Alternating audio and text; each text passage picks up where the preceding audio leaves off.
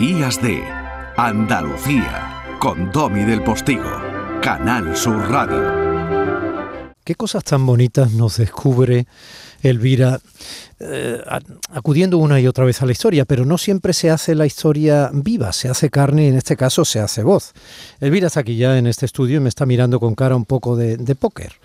Pero mm, es que quiero que escuchen esto. Esto me lo mandó ella esta mañana y es del protagonista vamos a tener la suerte de tener hoy. Miren qué historia tan bonita, contada y cantada. Miren, miren. El romance del conde Olinos es uno de los más populares entre los romances castellanos. Su primera versión escrita está en el Cancionero de Londres, Cancionero manuscrito de Londres, y posteriormente existen muchas versiones escritas, por supuesto muchas versiones tradicionales, muchas versiones eh, cantadas, transmitidas oralmente de padres a hijos. La versión que voy a cantar ahora está recogida en Mojados y eh, como casi todas las versiones cuenta la historia de dos amantes, eh, un conde y una princesa, a los que la madre de ella, la reina, persigue y no deja que se casen. ordena matar al conde y la princesa muere de amor al día siguiente. Madre mía, esto es terrible. Ellos cambian sus, eh, digamos, sus estratos vitales, varían de ser seres humanos a ser animales primero, después eh, vegetales y después finalmente minerales. Y eh, esta, este paso de sus almas por diferentes estadios culmina con la venganza que toman de la reina, que se va a curar a la ermita, a la fuente en la que se han convertido ellos. Y ellos eh, no quieren curar a la reina porque les trató mal durante su vida. Madre mía. Madrugaba el conde Olinos, mañanita de San Juan. Joaquín, te estoy viendo en, en YouTube y estás eh, en un entorno en un entorno rural entre arboledas y subtitulado por letras que creo que son chinas. O sea, son japonesas. Japonesas, perdona mi ignorancia. O sea, eh, esto parece una película, no sé, una, una especie de... Eh, yo qué sé, es... Bueno, te vamos a presentar. Historia, ni blanca ni negra.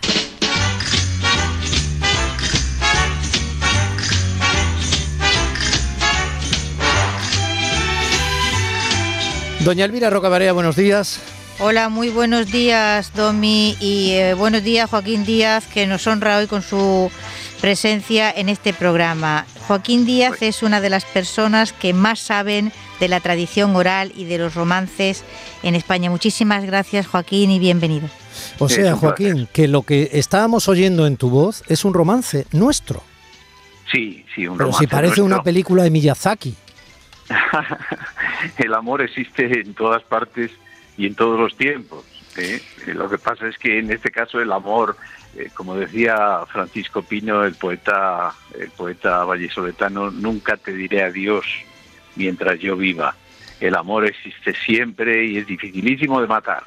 ¿Cómo tropieza Joaquín Díaz con los romances y la tradición oral o cómo tropieza la tradición oral con Joaquín Díaz? Y después vamos a explicar un poco qué son los romances. Pero vamos al tropezón, porque todo en la vida, todo lo importante procede de un tropezón.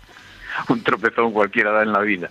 Sí, sí. Eh, yo tropiezo con los romances pues a través de una persona a la que escucho con, no sé con 10 años. María Barrio. pues, eh, no, cantar el, el romance de del eh, San Antonio y los pajaritos y ahí me enamoro de- del género y me enamoro de, de- de todas estas historias contadas eh, tan bien, tan bien y- y de una forma tan concisa. ¿Qué es un romance? Vamos a intentar explicarlo para las nuevas generaciones que probablemente ya no van a tener posibilidad de encontronazo ninguno. Hombre, espero que sí. Eh, siempre hay una abuela caritativa que, suelta algún verso de, esos romances. Los romances será, eh, es un género que está generalmente compuesto por esos eh, versos de ocho sílabas en el que dice tanta gente que hablábamos los españoles y cuentan una historia. Es así de sencillo. Cuentan una historia breve, digamos, el romance es un poema que nos cuenta una historia que está como quinta esenciada, ¿no? O sea, está como exprimida a sus, a sus, en sus líneas básicas y más, eh, y más em, concisas y perfectas. Hasta, el romance es como un canto rodado, ¿no? Concisas, la del Conde Olinos, por ejemplo, daba para una película de cuatro horas, ¿eh? Seguramente sí. Lo que pasa es que mm, el tiempo y muchas veces el olvido también de la gente, porque no, todos tenemos eh, buenísima memoria, pues va haciendo que queden solamente los elementos esenciales de esa historia, con lo cual pues se va se va simplificando y se va eh, mejorando y poniéndose, digamos, eh, a disposición de todo el mundo que quiera usarlo. El interés por, la, por los romances y por la tradición oral primeramente se plasmó en la creación del Centro Etnográfico en, Urueña, que luego se transformó en la Fundación Joaquín Díaz, que todavía existe, pero esto empieza en los años 70 y, y probablemente antes con un interés que la música folk, ahora también casi hay que explicar lo que era la música folk, tiene por eh, las canciones que forman parte de la tradición oral, por la recuperación de esas eh, cosas que los chiquillos cantaban y las abuelas, etcétera, etcétera, ¿no? Y eh, ahí tiene un libro que se llama Música Pop, Música Folk, que es un título que casi resulta crítico y misterioso hoy día. ¿Qué, ¿Qué es esto de música pop y música folk? Pues fue dentro de una colección que sacó Radio Televisión Española, eh, uno de los títulos que nos ofrecieron a José María Íñigo y a mí para explicar a los jóvenes de nuestra época lo que era la música folk y la música pop. Y lo, en fin, lo tratamos de hacer cada uno a nuestra manera y quedó ese libro. Mm. Después ha hecho trabajos de investigación realmente colosales, como el catálogo folclórico de la provincia de Valladolid, cinco tomos, y luego eh, un, trabajo semejante en Valencia.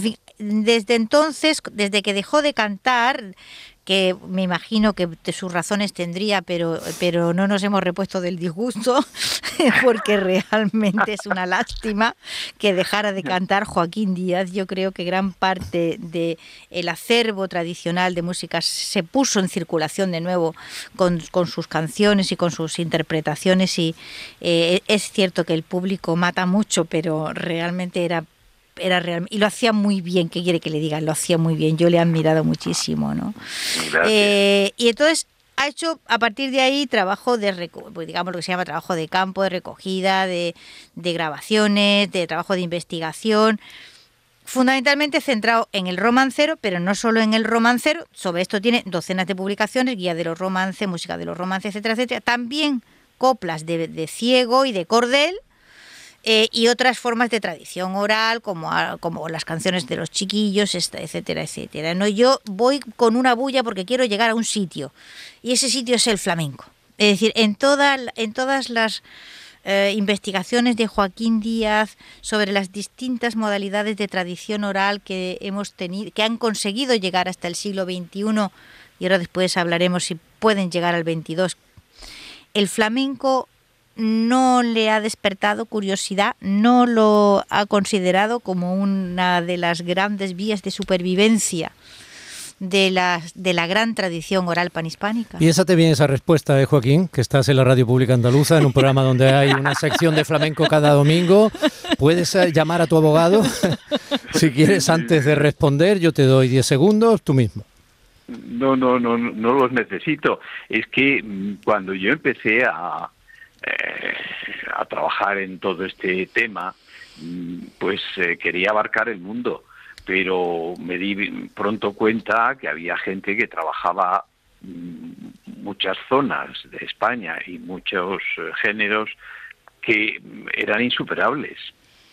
Entonces yo al, ver que existían en Galicia, en Asturias, en Cataluña, en, Andalucía, gente que trabajaba géneros y, y lo hacía con tanto acierto y también pues eh, pues dije voy a lo mío y lo mío pues es la zona en la que más o menos me muevo que es Castilla y León.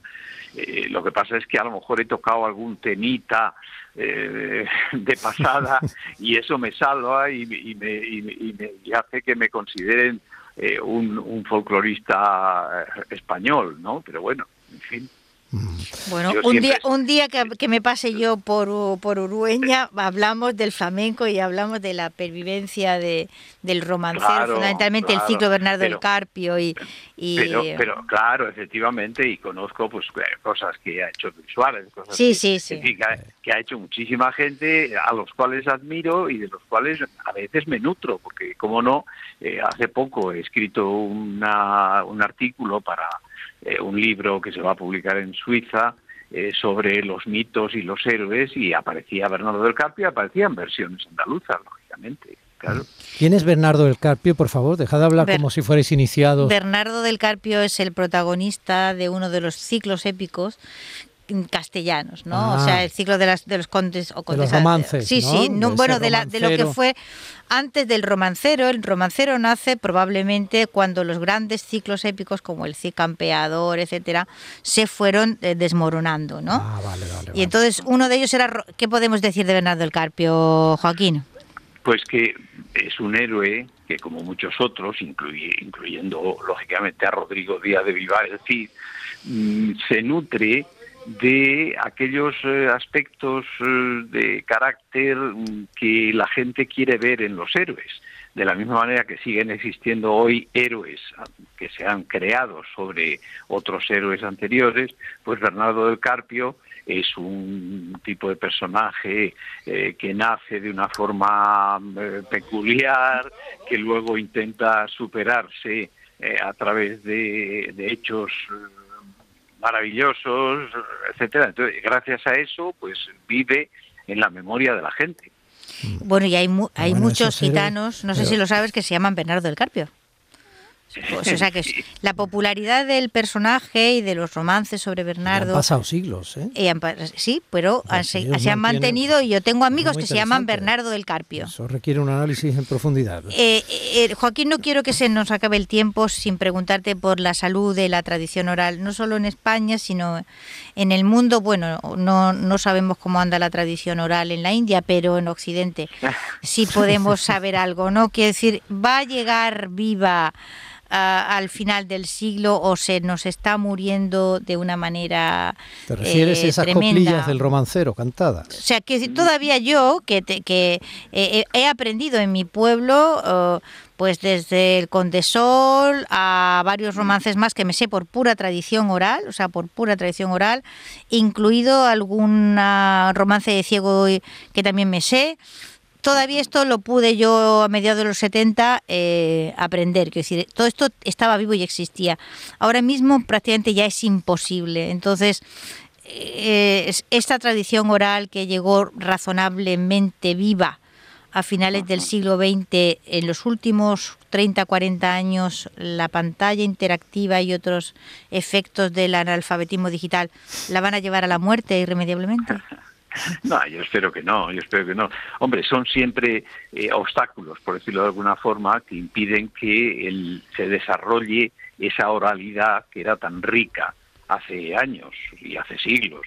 Eh, ahora es mucho más difícil, pero aún así existen pues grupos de gente que sigue cantándolo y sigue transmitiéndolo. Eh, yo conozco ahí un grupo que es Andaraje, por ejemplo, que, que están eh, todo el día cantando romances y, coplas y, coplas de auroros y en fin, es decir que mientras exista una persona que lo cante existirá la tradición y, se transmitirá. Y ese, eh, esa especie de obstáculo digital del que habla Elvira también se puede mirar en positivo. Otra cosa es que haya gente que le interese mirarlo, pero, pero aquí está. Joaquín, la, digamos, en el mundo panhispánico en general, el mundo hispano, la tradición oral ha sido más rica que en otras culturas. No, no, yo creo que no, porque... ¿O ha estado más presente, eh, hasta, digamos, ha durado más su vigor, para que nos entendamos? No, no más rica, más rica no, sino ha durado más su vigor, más tiempo. Ha sido vigorosa porque, sobre todo en España, existía la costumbre de, relacionarse mucho eh, las generaciones, las distintas generaciones, y las abuelas eran las que enseñaban a leer, a contar y, a narrar cosas a los nietos. Entonces, lógicamente, ese, ese contacto entre los viejos y los niños ha sido eh, un tesoro. Ha sido un tesoro, sí. No quiero terminar sin recomendar un documental de 2019, Folk, una mirada a la música tradicional, que fue candidato a los Goya, en el que tú participaste, que nos puede ayudar un poquito a orientarnos en este mundo de las tradiciones orales y supervivencia. Joaquín Díaz, muchísimas gracias por atendernos. Te lo dije por teléfono y lo digo ahora. Tienes toda mi admiración por tu trabajo y, eh, en fin, eh, y, sigo lamentando que dejaras de cantar. Un abrazo grande. Joaquín, cuando yo era pequeño me acuerdo que había un señor que se llamaba Ismael que tenía su banda El Mirlitón que salía muchísimo en televisión española. Y, sigue, y sigue ahí Ismael, es un, Somos la banda del Mirlitón, entonces amigos, esta canción Joaquín, un abrazo muy grande, un placer. Igualmente, gracias. Madrugada, balcón de Olinos, mañanita de San Juan, a dar agua a su caballo a las orillas del mar. Mientras el caballo bebe, canta un hermoso cantar. Las aves que iban volando se a escuchar. Y de algún recuerdillo que me envían oyentes del programa, elijo con toda desvergüenza el de mi titiné, que dice... Ay, qué recuerdos tan bonitos escuchar a Joaquín Díaz, un cantautor de mi juventud que me encantaba, una alegría escuchar su voz. Pues eso, cuando creemos que hay cosas que a lo mejor en la radio no van a funcionar o no van a conectar con la memoria sensorial de los oyentes, resulta, y más en una radio pública como es Canal Sur Radio aquí en Andalucía, resulta que lo que tendríamos es que confiar muchísimo más en todos esos ladrillitos tipo Lego que conforman todos los pilares de eso que es, en definitiva, nuestra cultura para ir viviendo más que sobreviviendo a lo largo de nuestra vida. Casi las 11 menos 10 de la mañana. Y no les digo nada, pero ya saben quién viene a visitarnos. Días de Andalucía, con Domi del Postigo, Canal Sur Radio.